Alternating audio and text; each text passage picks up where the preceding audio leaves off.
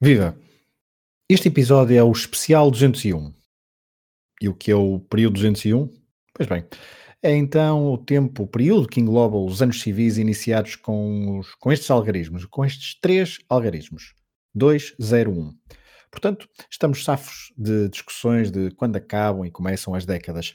Neste episódio, vamos puxar a fita atrás e recordar alguns dos melhores momentos desportivos entre 2010 e 2019. Eu sou o Pedro Fragoso e estarei à conversa com o Rui Silva para mais um episódio do podcast Desconto Tempo, do projeto Hemisfério Desportivo.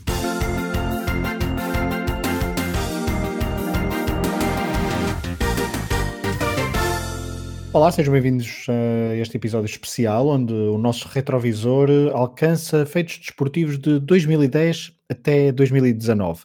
Uh, alguns deles ainda estarão muito frescos na nossa memória, outros talvez nem tanto. Esperemos então, ao longo do programa, contribuir para reavivar bons momentos desportivos uh, do panorama mundial. Antes, convém fazer uma pequena advertência. Uh, como nos outros podcasts do Hemisfério Desportivo, estamos a fazer este mesmo exercício. Hoje não falaremos de futebol, podem ir ouvir o episódio especial do podcast Matraquilhos. Também não falaremos sobre Fórmula 1, podem encontrar então o episódio especial do podcast Última Chicane sobre o período 201. Sobre a NBA também, uh, procurem então por 24 segundos. E ainda no podcast Tocha Olímpica falaremos dos grandes momentos dos Jogos Olímpicos de 2012 e 2016. E talvez por isso, olá Rui, preparado para esta viagem? Mais do que preparado. Ansioso. Ansioso. E então, mais do que eu, ainda bem que estás ansioso, e já esta fica esta advertência, falava há pouco dos Jogos Olímpicos, se calhar hoje aqui nesta nossa, nesta nossa conversa não vamos falar muito sobre atletismo, natação, ginástica, que são praticamente aquelas, são os grandes uh, desportos que concentram atenções mundiais mais para os Jogos Olímpicos, não é? Que se confundem, é, exatamente. Confundem-se muito com os Jogos Olímpicos e acho, quando estava a fazer a lista de modalidades, preferi deixar, preferi deixar de fora. Até para, não, para depois não haver muito, muito raccord entre os dois episódios. Exatamente, para não haver então sobreposição. Um, Rui, em 2010 eh, tivemos o jogo mais longo da história do ténis, Maut versus Isner, em Wimbledon. 2019 terminou com um atleta a correr a maratona abaixo das duas horas. Qual é o teu grande momento deste período 201? Ou pelo menos aquele que, na tua opinião ou na tua memória, terá mais impacto daqui a 20 anos? A nível nacional ou internacional? Como quiseres. É essa, essa pergunta tem, tem, tem sempre rasteira, não é? Eu, a nível a nacional. Não acho... rasteira. Se tu quiseres dar a tua resposta com rasteira, podes dar. A nível nacional, eu diria que é o, o título mundial do Rui Costa na, uhum. na prova de estrada de ciclismo em 2013. Curiosamente, exatamente, curiosamente no dia em que o João Sousa ganhou o primeiro torneio ATP. Uh, eh, por parte de um tenista português. Portanto, foi um, foi um dia que talvez tenha sido o melhor dia de, do, das modalidades que nós falamos do, no desconto de tempo. Talvez tenha sido o dia mais rico para, para o desporto português neste período 201. E, e talvez o dia, exato, por, principalmente até porque Portugal não teve, uh, penso que não estou enganado, se disser que não, não houve campeões olímpicos nesta, uh, neste período 201, correto? Correto, o último foi Nelson Évora em 2008. Exato, por isso uh, esse, esse dia é um dia uh, marcante então para o desporto português, uh, Rui Costa e João Sousa. E já que pegas nisso, é interessante, claramente esta também foi a, a melhor década um, do ténis português, com João Sousa a ter uma década bastante boa, com talvez o ponto mais alto tenha sido a vitória no, no Estoril Open, não? Sim, talvez, acho que sim. Sobretudo por toda a história. Portanto, ele, ele vence este, este torneio em Kuala Lumpur, na Malásia, em 2013, uhum. num ano em que há alguma polémica sobre o, a não atribuição de um wildcard para, para o torneio no Jamor. E, e isso gerou, na altura, gerou alguma celeuma. E a vitória na Malásia, acho que foi nas meias finais, em que ele derrotou o David Ferrer, que foi o atleta que acabou por ganhar, o, acabou por receber o wildcard que estava reservado para o João Souza uhum. e isso gerou alguma confusão. Portanto, o primeiro, por ser o primeiro, uh, tem a sua importância. O de Valência em 2015, acho que não. Pronto, ganhou mais um e é importante, até porque ele no meio do caminho perdeu, perdeu sete finais durante este, este período, uh, mas depois ganhar no Estoril, e aqui já de facto uh, no Estoril, acho que foi o, foi o pináculo de, um, de, uma, de um período de 10 anos que, em que ele se mostrou claramente como o melhor tenista português da história, chegou a ser número 28 do mundo, ainda está perfeitamente a tempo de, de igualar ou superar, mesmo em pares tem conseguido resultados bastante hum, satisfatórios e, e, acho que não há dúvida que, é, que ele está mesmo no, no topo deste, deste ténis nacional. É, e se calhar há 20 anos não, não esperávamos que tivéssemos um tenista português uh, após uh, duas ou três décadas sem, sem grandes participações. Eu acho que nem há 20 anos, há 12 anos, quando, Sim, provavelmente. quando o Frederico Gil começou a ameaçar, Exato. primeiro o Frederico Gil, depois o Rui Machado, a ameaçar entrar no top 100. Aliás, oh, que... oh, oh, Rui, desculpa interromper-te. A década, Frederico Gil vai à final do Jamor de, já em 2010, ou, ou, eu estou enganado? Eu acho que estava, a minha memória temporal diz-me que é 2010. Portanto, foi em 2000, uh, sim, acho que foi em 2010. Ok. Acho que foi em 2010. Mas diz, desculpa, interrompi-te. Estava, eu lembro-me na altura, o Frederico Gil ainda estava sobretudo nos torneios Challengers uhum. e pronto, agora estamos a falar do, da, do período 200, não é? Mas, mas a cada derrota sentíamos sempre que era aquela, pronto, era a última oportunidade para entrar no top 100 e agora se calhar um tenista português nunca vai voltar a ter. E depois ele entrou, o Rui Machado entrou, tiveram, acho que o Rui Machado chegou a estar no top 60 ou perto disso. E, e, depois aparece o João Sousa um bocadinho, o João Sousa, o Rui Machado também, também esteve por Barcelona mas o João Sousa aparece um bocadinho do. não fazia parte do círculo do, do ténis nacional, pelo menos tanto como os outros, e, e, não era necessariamente, e não é necessariamente, o mais acarinhado do, do conjunto de, de jornalistas e não só, especialistas que acompanham o ténis, não é provavelmente como esteve sempre mais longe, eh, não esteve, não tem essa ligação, mas acabou por, eh, por revelar-se e até com bastante à vontade como, como um tenista histórico para, para Portugal. Uh, Rui, não sei se queremos ir já. Eu fiz aquela primeira pergunta, tu respondeste com, com dados portugueses, com uh, feitos uh, desportivos do lado português e do, sem, sem contar com o lado português, qual é assim um ou outro momento que queiras destacar já para início de conversa? Eu acho que não é necessariamente o, momento, o, o melhor momento, mas talvez seja um significativo, que é o quando a máscara cai finalmente sobre o Lance Armstrong. Uhum. Ele sempre, ele foi, ele foi um ídolo no, nos, anos, nos anos 200, vá, e, e sempre, sempre se defendeu, sempre perseguiu quem, quem o acusava de estar dopado, uh, até gozou com, com as investigações. Quando com antigos colegas, etc. Sim, foi um autêntico bullying e quando decidiu regressar também. E depois o que é certo é que numa célebre entrevista em janeiro com a Oprah Winfrey, em 2013, também curiosamente estamos, estamos a pegar aqui em 2013, em que ele finalmente conta tudo e depois já, já bibliografia extensa sobre o assunto, em que se percebe que aquilo era claramente altamente organizado e uma verdadeira máfia que, falando aqui entre nós e em quem nos ouve, eu continuo com, com muita apreensão se aquilo realmente estava tão alargado na equipa, até que ponto é que o, o Zé Azevedo, e digo Zé porque era mesmo na altura quando, quando eu via ciclismo bastante mais uhum. novo, eh, que foi o ciclista português com quem mais sofri, até que ponto é que ele poderia estar ou não envolvido e espero que não, e até para preservar, eu se, lançarmos eu nunca gostei por aí além, uh, o José Azevedo era claramente um ciclista que acompanhava os meus verões, e não só, porque até a primeira grande prova até acho que é no giro, uh, e acompanhava e gostava bastante dele em, em prova. Portanto, espero que não, Espero que não tenha acontecido nada relativamente com ele. Em relação ao Lance Armstrong, acho que foi, é, é o desporto. O desporto também é a queda de, de anjos que não são tão anjos e mitos, como disseste. E espero que. Acho que mais tarde ou mais cedo vai acabar por acontecer noutros casos, porque isto também são, são ciclos viciosos que, que perduram. Sucumba à pressão. E, e, é engraçado, Rui, porque ah, eu creio que foi na BBC um destes, uh, neste, destes balanços de, de, final de década que vários meios de comunicação social também fizeram. A BBC tinha um texto em que falava desta década que abalou o desporto e falava de vários casos, não só de doping, como falamos deste caso de de Lance Armstrong, mas também de Alberto Contador, por exemplo, no ciclismo.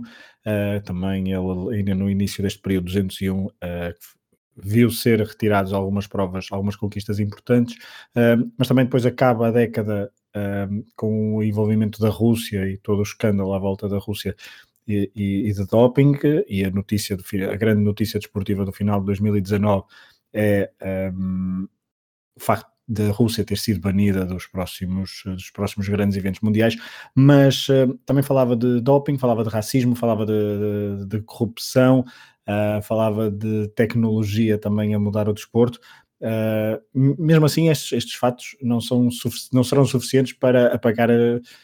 Ou, ou, será que achas que são suficientes para apagar as memórias de grandes desportistas que brilharam nesta década? pagar os desportistas que depois foram apanhados uh, no doping ou, ou fora não, não, não, fora dele, fora dele. Deles. Fora. Não, claro que não, claro que não. E mesmo, e acho, eu, isto é muito bonito, imagina agora o descobre-se que Portugal uh, subornou um árbitro no Euro 2016. Não vai apagar a emoção que, tu, que nós sentimos na altura uh, durante os jogos e a ideia de ser campeão europeu vai ser, vai ser uma valente porcaria se isso acontecer, para não uhum. chamar outras coisas mas, mas não, não te rouba as emoções que tiveste na altura. Portanto, acho, e se, se não acontece com os que são apanhados, muito menos vai acontecer com os que, com os que até sinal prova em contrário estão limpos. Uh, Rui, falavas, falaste há pouco de desporto português, também deste agora o toque do Euro 2016. Portugal, que foi campeão da Europa uh, de futsal uh, em 2018, depois de ter perdido a final em 2010, ambas as finais frente à seleção espanhola. Uh, mas talvez a vitória mais saborosa de, de Portugal uh, num desporto coletivo, numa grande competição, uh, talvez tenha sido o Campeonato do Mundo de Hockey em Patins em 2019, em que finalmente Portugal quebra um jejum de 16 anos, não era campeão desde 2003. Portugal campeão do mundo em Barcelona, frente à Argentina, e Portugal, que foi campeão do mundo, normalmente é uma vez por década. Foi em 68, em 74, em 82, ali na década de 90 é duas vezes campeão, 91 e 93, e 93 é também fora de Portugal, porque todas as outras conquistas são, uh, conqui são, um, são conquistadas, passo, passo plenar, porque agora não me consigo lembrar de outra palavra, em Portugal, uh, mas então em 2019 consegue quebrar o tal jejum e vencer a Argentina numa final um, de Barcelona neste ano que terminou o ano anterior, 2019. Sim, o Hockey Patins foi, para pessoas da nossa geração, é, foi a nossa salvação na década de 90, não é? Era, aquele, era o desporto em que nós, uhum. nós nos podíamos segurar.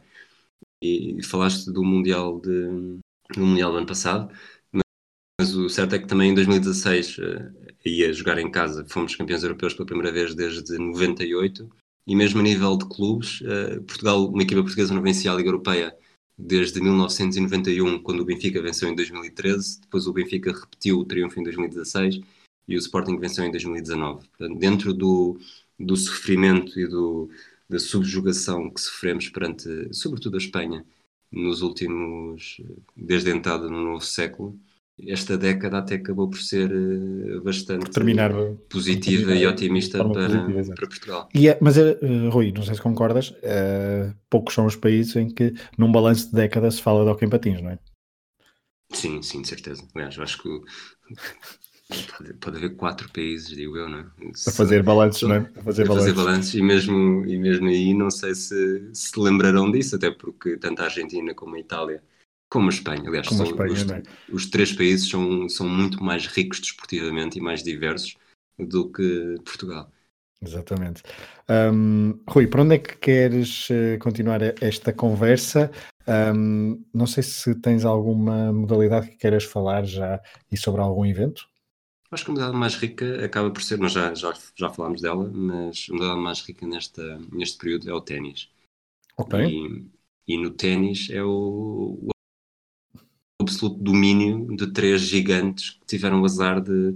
Se no futebol se fala muito que Messi e Ronaldo têm o, têm o problema ou a virtude de disputar o mesmo, a mesma, o mesmo período, a mesma era no ténis temos Federer, Nadal e Djokovic, que surgiram em momentos diferentes, mas todos eles estão, continuam a dividir. E eles, entre 2010 e 2019, houve 40 grandes slams e eles venceram 33 dos 40. Uhum. E, Se bem então, que, desculpa, desculpa interromper para contextualizar, Djokovic ganhou, ganhou 15 dos seus Exatamente. 16 neste período 201, Nadal ganhou 13 dos seus 19 e Federer ganhou 5 do total de 20. Andy Murray, um, que foi aquele que tentou ali mais de perto ombrear com eles, uh, com estes três, venceu todos os seus grandes slams, três, dois Wimbledon e um US Open, estou a falar de cor, mas acho que é assim, uh, e venceu todos neste período 201. E, e é, é, curioso, porque numa, num período em que Federer, Nadal e Djokovic vão vão aparecendo e substituindo-se uh, progressivamente. Eu acho que o momento da década acaba por ser o, a, vitória, a primeira vitória do Murray Wimbledon, não a de 2012 nos Jogos Olímpicos, uhum. também foi o Wimbledon, mas talvez isso desbloqueou um bocadinho o, o, os britânicos, neste caso os escoceses, uh, para ganhar pela primeira vez desde. Ele ganhou em 2013, foi o primeiro britânico a vencer desde o Fred Perry em 1936. Depois, entretanto, até já, já repetiu também a vitória em Londres. Portanto, acho que, que acaba por ser, o, no meio de tanta, desta tripla hegemonia, acaba por ser um dos que, cons que conseguiu furar a fazer, a dar um momento mais espetacular, até por ser um momento raro, duplamente raro, porque não foi um dos três e não foi e não era habitual ser um britânico a uhum. vencer, uhum.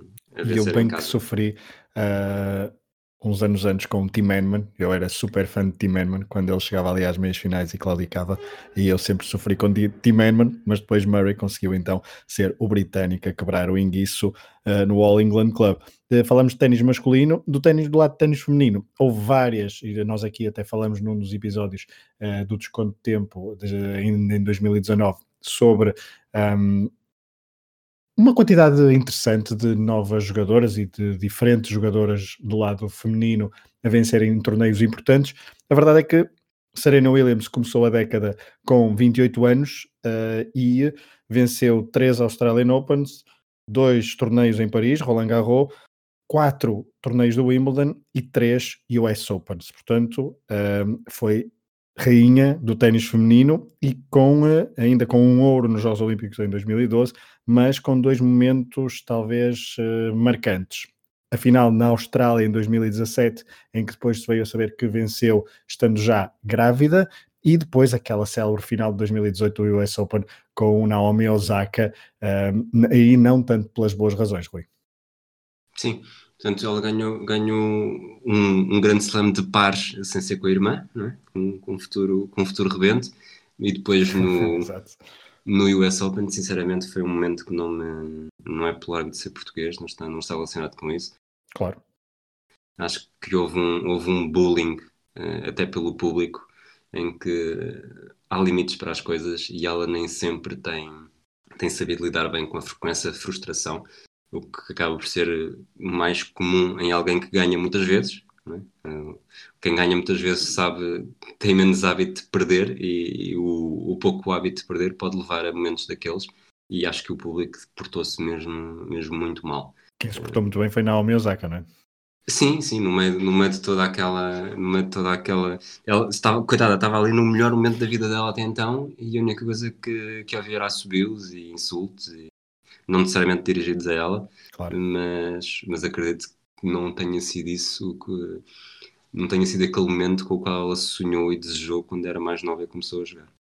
Ela depois conseguiu uma vitória uh, no Australian Open uh, e saboreou melhor, então, de uma forma mais positiva, essa, essa vitória num grande slam. Um, Rui, abandonamos o ténis, a não ser que tenhas algo a acrescentar. Não, não, podemos uh, seguir. Podemos seguir. Seguimos, podemos... seguimos sobre rodas para o ciclismo? Era exatamente para fechar isso. o ciclismo. Para fechar o ciclismo, há pouco falávamos do, do Rui Costa e da vitória em Florença no ano de 2013, com o que permitiu que o ciclista português usasse a camisola arco-íris durante toda a temporada de 2014. Um, Rui, antes de irmos a Tours de France, Tours de França, Giros e Vueltas, um, desses campeonatos do mundo, um, há obviamente a tripla vitória de Peter Sagan, por exemplo. Peter Sagan é um dos ciclistas da década, mas há outros uh, ciclistas que foram vencendo e que depois se destacaram também em provas, uh, em clássicas, em etapas de, de, grandes, de grandes voltas, como Mark Cavendish, Philippe Gilbert, uh, Kwiatkowski e depois também Alejandro Valverde, que venceu aos 38 ou 39 anos a camisola arco-íris no Mundial de 2018. Eu acho que o título do Valverde é mesmo o mais bonito, porque ele uh, acho que está. É o está, não é? É, está, e está a assumir o papel do, do Purito Rodrigues. O Purito Rodrigues, curiosamente, o, o, o Rui Costa é campeão em 2013. Contra o eh, Purito, é, né? Surpreendendo o Purito e o Valverde, que são vice, de segundo classificado e terceiro. Uhum. E, e, o Purito já era bastante, bastante velho. E o Valverde mostra que os velhos são os trapos e ele continua a pedalar enquanto precisa. E não tendo uma idade já aceitável para estas coisas das, das da alta competição, o certo é que aquele título foi o não foi a cereja no topo do bolo porque ele continua a competir e o que é certo é que em todas as grandes provas em que ele participa uh, está sempre na luta. Não necessariamente numa luta ativa, mas está sempre nos lugares mais, mais importantes. E ele tem, vai fazer 40 anos uh, em 2020 e continua, se está numa prova. Primeiro há sempre aquela discussão do quem é que é o, o cabeça, Exato. cabeça, de, cabeça de equipa e entre ele e o Quintana, acho que foi, aliás, todo este período parece que foi, foi sempre essa, essa confusão. E, e depois acho que dentro do. Acho que nunca ninguém acredita que ele vai ganhar, mas toda a gente era capaz de apostar o apartamento ou a casa em que se ele terminar, termina no top 10. E isso é muito. Essa regularidade dele foi, foi impressionante. Para além de várias, várias vitórias em etapas em grandes voltas. Um, por falar em grandes voltas, os, os olhos dos adeptos do, do, uh, do ciclismo prendem mais no, no, Tour de France, no Giro e na Vuelta, para além de algumas clássicas. Um, esta foi a década a nível de Tour do ciclismo britânico, não é? Depois do domínio de Lance Armstrong, de, houve ali um período com muitos, muitas vitórias espanholas, mas depois temos vitórias de Andy Schleck a começar o ano, numa, que no terreno foi vitória de contador, mas depois foi retirada. Cadel Evans, eh, um australiano ali a surpreender em 2011, mas depois temos Bradley Wiggins, uh, Froome por quatro vezes, Geraint Thomas e ainda, uh, já no final da, já no final desta década, uh, Bernal. Uh, mas o ciclismo, o ciclismo britânico uh, dominou o Tour de France e Chris, Chris Froome talvez seja a grande figura do ciclismo neste período 201, ele que consegue ganhar por uma vez quer o Giro, quer a Vuelta. O único... Repara, o Bradley Wiggins ganhou em 2012, o Grant Thomas ganhou em 2018. Entre este período, a Sky só não ganhou em 2014, num ano em que o Froome vai para casa por, eh, depois de uma queda. Na altura ganhou, ganhou o Nibali. E realmente a Sky foi neste, neste período o que a US Postal e depois a Discovery foi no, no período anterior.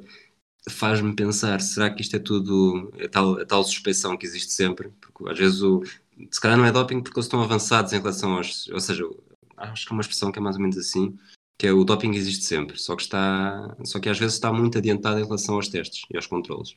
E depois, volta e meia, consegue-se fazer um controle novo e depois descobre-se que, na verdade, há um, há um uso sistemático de um produto qualquer que se consegue camuflar com os testes que se fazem na altura. E não querendo dizer que é isso que a Sky, que a Sky faz, nem pouco mais ou menos, não, não estou sequer a ensino, não estou a querer insinuar isso, mas o, o tipo de domínio e o tipo de locomotiva humana sobre, sobre rodas e pedais que, que a Sky conseguiu fazer durante este período, sobretudo no, no Tour, foi impressionante e acho que é mesmo é o momento que é, é um momento bastante duradouro no período 201, mas é um momento do, deste, desta era. Claro, eu há pouco acho que cometi um, um lapso porque disse que Froome tinha sido o único piloto, o único piloto, o único ciclista a vencer Tour, Giro e, e Vuelta, mas Nibali creio que também o conseguiu. Estou aqui a ver as minhas notas e conseguiu vencer Giro, conseguiu vencer Vuelta e conseguiu vencer o Tour de France, que há pouco eu saltei na minha uh, enumeração de vencedores da prova francesa. Rui, no Giro e na Vuelta, um, ehm, a quantidade de vencedores neste período é muito maior do que no, uh, no Tour de France, fruto, obviamente, por não ter tido um, um vencedor tão dominador como uh, Chris Froome. Uh, deste, deste lote de ciclistas, algum que, por razões técnicas ou emocionais, te digam mais alguma coisa? Te diga mais alguma coisa? Eu gostei muito da vitória do, do Quintana no Giro. Agora, uhum. eu acho que foi em 2014. 15, é possível 14, 2015. 2014 ou 2015, sim. Pronto, lembro-me lembro de ter visto essa e, e, foi, foi 2014 depois. Lembrar-me de 2014, tinha 2014 na cabeça porque foi um ano em que, em que talvez tenha acompanhado o ciclismo mais a fundo. Uhum. Até comecei o ano a fazer a volta ao Algarve juntamente com a equipa da Europcar okay. e, e fiquei com aquele bichinho logo desde o início, quando na maior parte das vezes surge só no quando começa a primeira grande volta, que é o giro. É o e lembro-me lembro que este título do Quintana foi, foi bastante emocionante, há uma etapa em que ele ataca muito cedo e é aí que parte, parte para a camisola rosa e, e é capaz de ser aquele que me, fica, que me fica mais na cabeça no giro. Na volta, a memória que eu tenho da volta deste, deste período é que foi sempre sempre grandes provas muito bem disputadas, etapas, aquilo que se esperava que o Tour pudesse ser sempre, e que a Sky destruiu um pouco, uh, foi a volta durante este período. Até porque uh, o Tour dominava, o Tour dominava, aliás, a Sky dominava o Tour em julho e os ciclistas começavam a perceber se calhar é melhor preparar-me e vou atacar, o, vou atacar a volta e depois já sem grande estratégia, já sem grande, grande jogos um pouco anárquica, equipa, não é? É, mais anárquico e mais, mais puro, digamos assim. Exatamente, e deu vários vencedores como uh, Nibali, como dissemos há pouco, Cobacebo, Contador, Horner, uh, Fábio Aru, uh, um, uh, um, quase um mito italiano, Fábio Aru, naquele, naquele ano. Depois Quintana venceu Froome e e no ano passado, 2019, Primoz Roglic. Um, Rui, abandonamos o ciclismo? Alguma nota sim, sim, mais? abandonamos. abandonamos. senão vamos fazer um episódio de duas horas com todas as modalidades que eu, que eu ainda gostava de falar. Eu sei, porque tu queres falar sobre aí modalidades esquisitas, mas eu já vou lá. Antes disso, um, o rugby, nós falamos aqui várias vezes de rugby, portanto, se calhar não vamos falar tanto, uh, mas é um período, este período 201, que tem três campeonatos do mundo e vários torneios de seis nações e de três nações, ou quatro nações, aliás. Um, o que é que há a destacar, se calhar, de rugby deste neste período? Sendo, sendo muito curto, e porque falámos muito de 2019 e do título da África do Sul, acho que foi o ano em que a Nova Zelândia confirmou, o ano, eh, foi o período em que a Nova Zelândia confirmou que é verdadeiramente a, a maior potência do rugby mundial e depois de ganhar eh, a edição inaugural de 87 conseguiu finalmente demonstrá-la em campo com uma geração espetacular. Uh, Richie Bacall, Dan Carter, entre outros, uh, vencendo em 2011 e 2015. Eu só queria dar aqui também um destaque, abandonando o rugby para basquetebol, apesar, uh, eu convido a todos para irem ouvir o, o programa que o Rui uh, uh, apresentou e produziu no 24 segundos sobre NBA em específico. os grandes momentos de basquetebol deste período são na NBA e o Rui ainda por cima teve a sorte até a viver um, um deles ao vivo, mas é outra história. Um, a nível de basquete masculino, o facto da seleção espanhola ter vencido o Campeonato do Mundo em 2019 do lado, do lado masculino não deixa de ser um, um também um dos destaques, dos destaques da década, Rui. Sim, e curiosamente eles já, já fizeram isso no, no, no período anterior, portanto, os espanhóis, os espanhóis também. Gostam de picar o ponto, não é?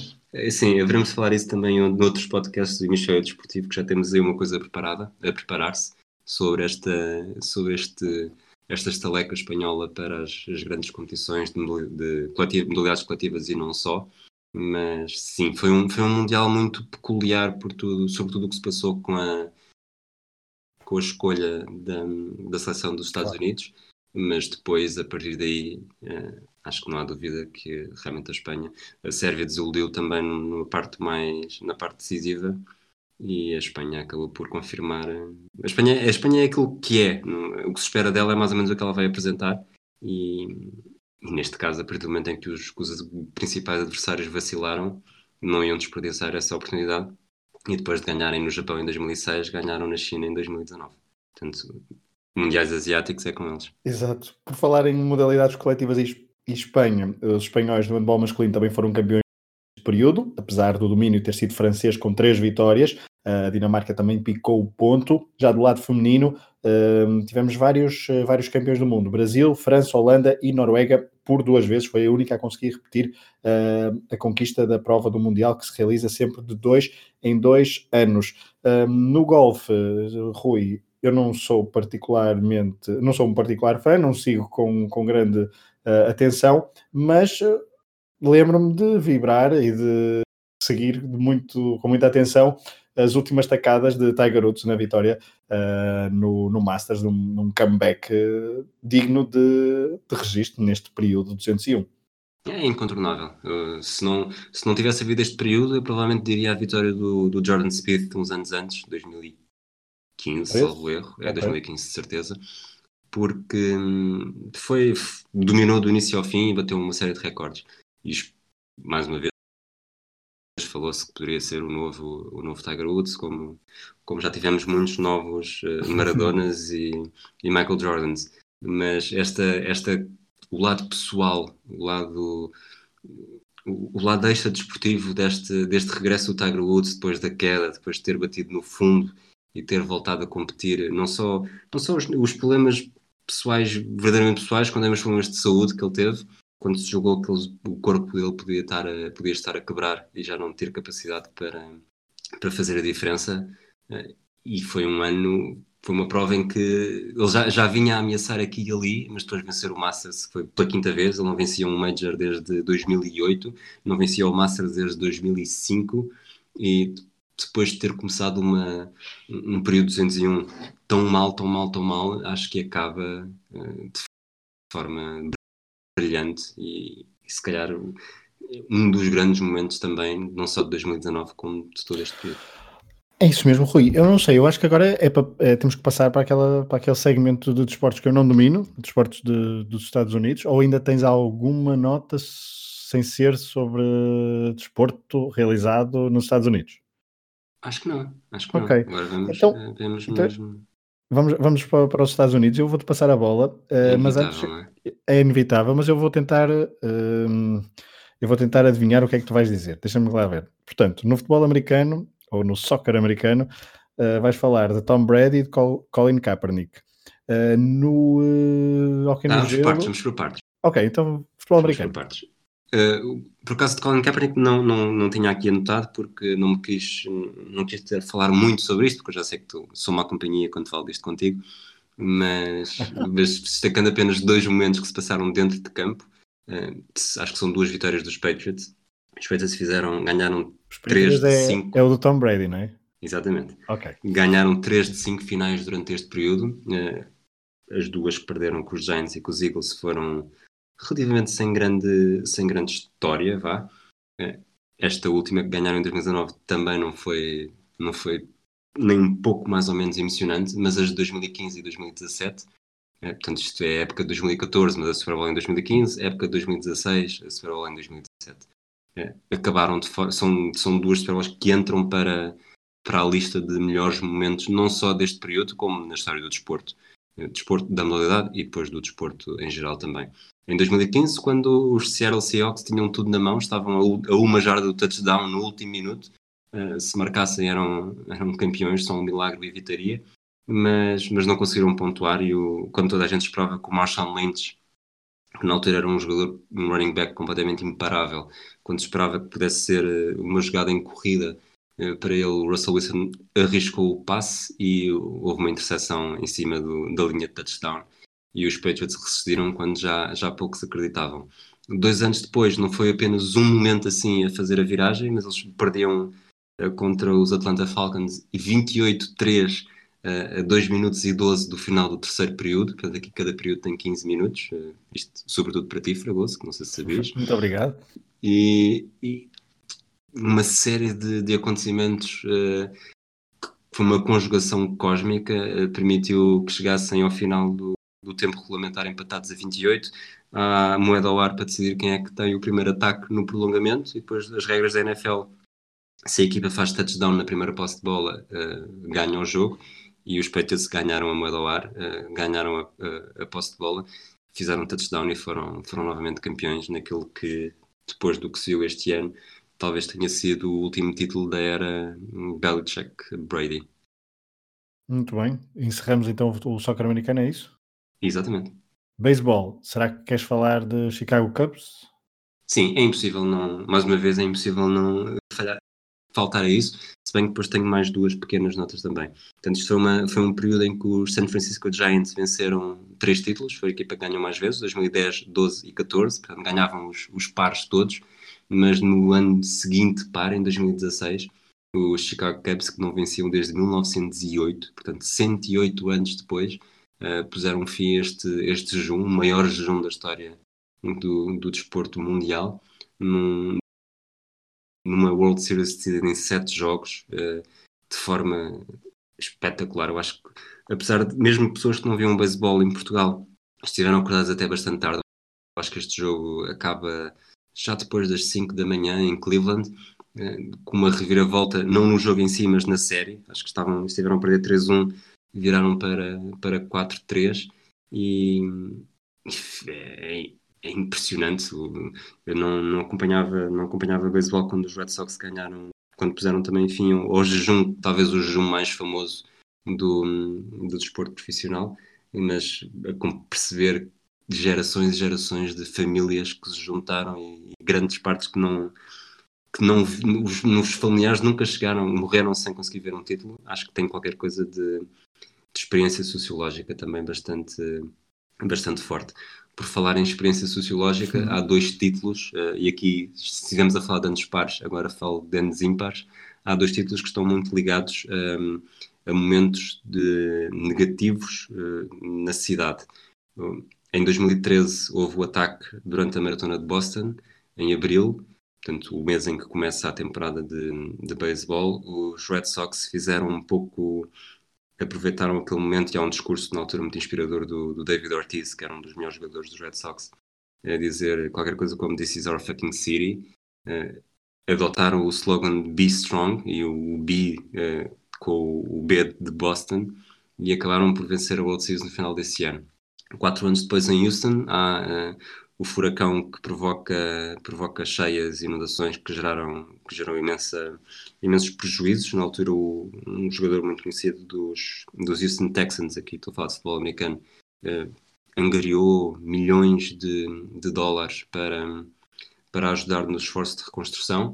E mais uma vez, isto foi em setembro, no mês em que começa a temporada da NFL e os Houston Texans, os Houston Texans não, desculpa, os Houston Astros, que são a equipa de beisebol, uh, também se sentiram impulsionados uh, por isto e, e, no mês seguinte venceram, venceram a World Series um, em 2017, portanto, títulos de 2013 e 2017 que têm base de inspiração citadina um, num, num mau momento, uh, um, catástrofe natural, outra de, de mão humana.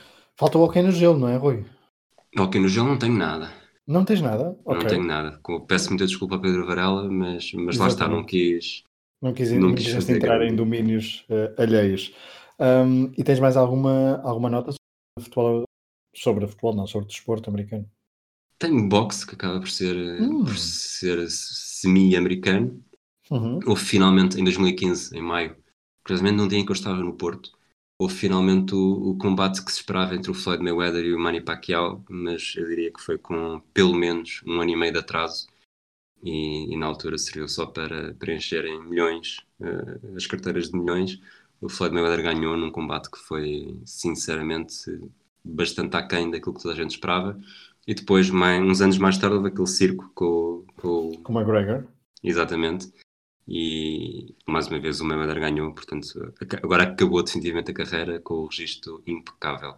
Eh, só para terminar também desportos que se passam nos Estados, sobretudo nos Estados Unidos, corridas de cavalos. Eh, okay. Lembro-me de ter acompanhado também isto em 2015, um cavalo chamado American Pharoah, não é, não é, supostamente seria faraó, mas o rapaz que enviou o batismo do cavalo para quando o cavalo foi inscrito nas competições uh, fez, manteve a gralha que já vinha de trás e, portanto, em vez de ser faraó, era é faraó e uhum. venceu a, a, Triple Crown. E o que é que é a Triple Crown? São, são três das corridas mais importantes do, do circuito, que é o Kentucky Derby, que é de todas a mais, a mais famosa, e, mas também a Preakness Stakes e a Belmont Stakes. E, e o que é que isto é importante? Foi o primeiro cavalo a vencer as três no mesmo ano desde 1978, ainda só houve 12 e já agora fazer também a referência que o jockey se chamava Victor Espinosa, que deve ter um metro e, e, e 50 de gente, porque normalmente os jockeys são sempre muito baixos. Bom, e eu estava a pensar que íamos terminar com corridas de cavalos, mas não, mas eu lembrei-me que de outros, de outros cavalos, porque nós no último mexicano, no podcast Último Mexicano, dedicamos só à Fórmula 1, mas é hum, parece-me bastante ingrato uh, fazer este balanço da década e não falar de Marco Marques, um, que uh, neste período 201, conquistou o título de melhor piloto do, do MotoGP. Um, Valentino Rossi ainda, ainda tenta uh, brilhar nas pistas, mas uh, agora procura uma, uma vitória que, que, que lhe escapa há, há muito tempo. Mas Marco Marques é de facto o melhor piloto da atualidade.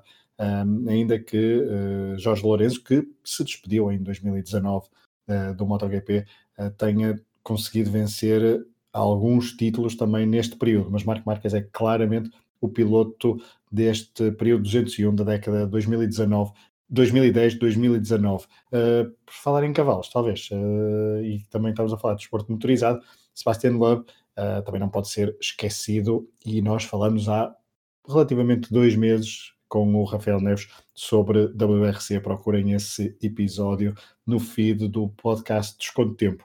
Rui, e já agora, diz-me, claro. honra seja feita, Miguel Oliveira teve muito ah, perto ah, de, vencer o, de vencer Moto 3, com em segundo, subiu para a Moto 2 e esta época estreou-se primeiro piloto português de sempre em, em MotoGP e vamos ver o que é que, o que, é que reserva o período 202. É isso, é boa, boa, boa nota, porque se começamos a falar de desporto português, também acabamos falar, então a falar de desporto português neste episódio especial 201 do podcast Desconto Tempo, em que olhamos para uh, o período 2010-2019, foi o balanço possível, Uh, eu e o Rui então à conversa sobre vários eventos que decorreram neste período. Não, não tocamos em todos os desportos, todos os desportos, mas fomos tocando em vários. Os que faltaram podem ir ouvir então os outros episódios especiais 201 nos outros podcasts, como referi no início do programa. Uh, Rui, foi um prazer ter estado à conversa contigo. Uh, um abraço para todos os nossos ouvintes, obrigado por terem estado desse lado e até ao próximo episódio. Um abraço.